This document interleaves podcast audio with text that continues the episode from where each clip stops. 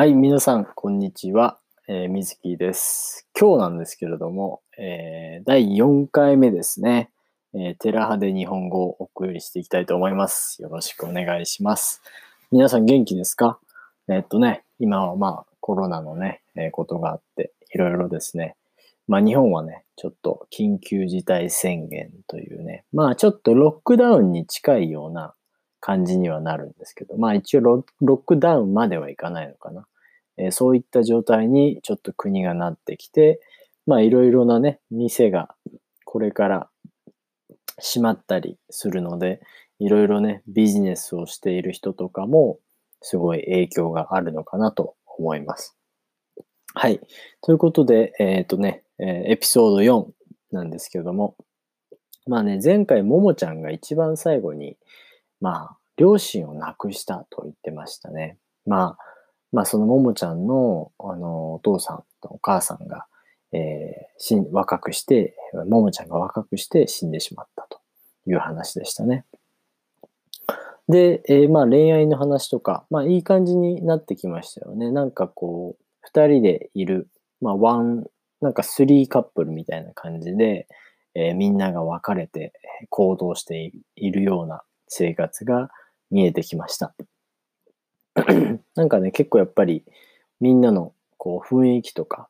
えーでね、やっぱりあ、この人とこの人は結構似通っているなっていうか、まあ結構こう同じだ、同じのような、えー雰囲気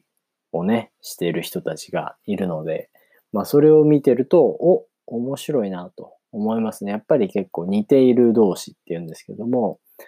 the people similar to each other のことを似て、似た者同士と言います。似た者同士の人たちは、やっぱりこう、まあ、くっつく、近づく、近寄る、まあ、という、まあ、惹かれ合うとかね、get attracted to each other ですね。惹かれ合うということですね。はい。とても面白い感じです。で、まあ、番組の、えー、まあ、中盤から後にですね、そのももちゃんの家族の話がしましたね。その親が死んでしまったと。でもその後に他のメンバーもいろいろこう家族についての悩みだったりとか、過去をですね、まあ一人一人ですね、話してくれた。まあこれ、これで、これによってなんかこう、シェアハウスにいながら、やっぱりこう、友達というかね、やっぱりお互いのことを深く知れるような関係になっていくんじゃないのかなと思います。はい。ということでね、あまあいい話でしたね。うん。やっぱり日本の最近の日本って結構こう家族同士があまりこう仲良くないというか、結構こう、うん、昔はね、多分、昔からそうかもしれないんですけど、やっぱり、その、お父さんが一番なんですよね。例えば、まあ僕のね、家のお話をすると、えっ、と、結構ね、やっぱりそのお父さん、男が一番だっていう感じが強いですね。あの、うちはやっぱりその、うん、僕はね、あの、個人的にはあまり好きではないんですけど、やっぱりお父さん、例えば夜ご飯をみんな食べますね。一緒に家族で、えー食べ、食べてました。子供の頃は、えー兄弟、僕は4人いて、お父さんお母さんで6人家族でしたね。で、まあ、お母さんが一応、まあ、夜ご飯の用意をする、ご飯の用意をしてくれるんですけど、まあ、用意ができて、で、僕ら子供たちが、そのテーブルにね、に、あの、そのご飯を運んだりする、えー役割とかね、仕事をしていました。で、はい、じゃあ食べましょうってなった時に、お父さんがいないと食べてはいけないという、まあ、ルールがありましたね。まあ、もちろんね、お父さんがその日いなかったら食べてもいいんですけど、やっぱり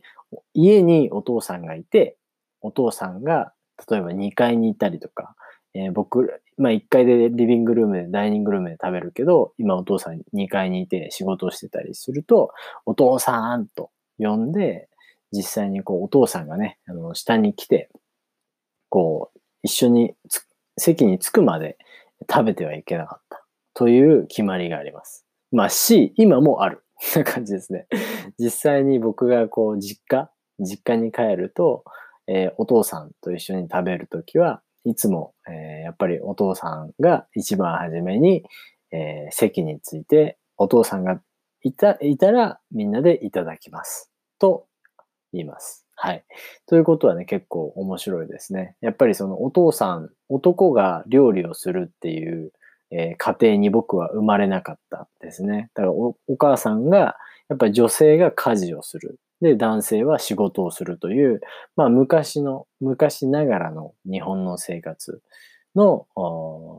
まあその家族に生まれました。でもね、僕はやっぱり海外とかいろいろな場所に行ってるので、まあそういった考えはなかなかなくて、どっちかというと、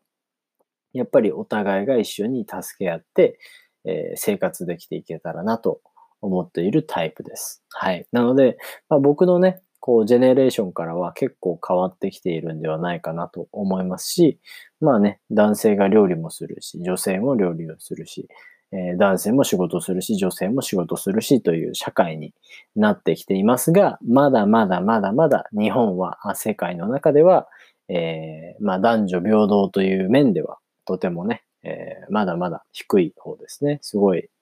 まあ、不平等な感じが続いていると思っています。はい。ちょっと話長くなっちゃったんですけど、はい。ま、最後ね、哲くんが消防士の、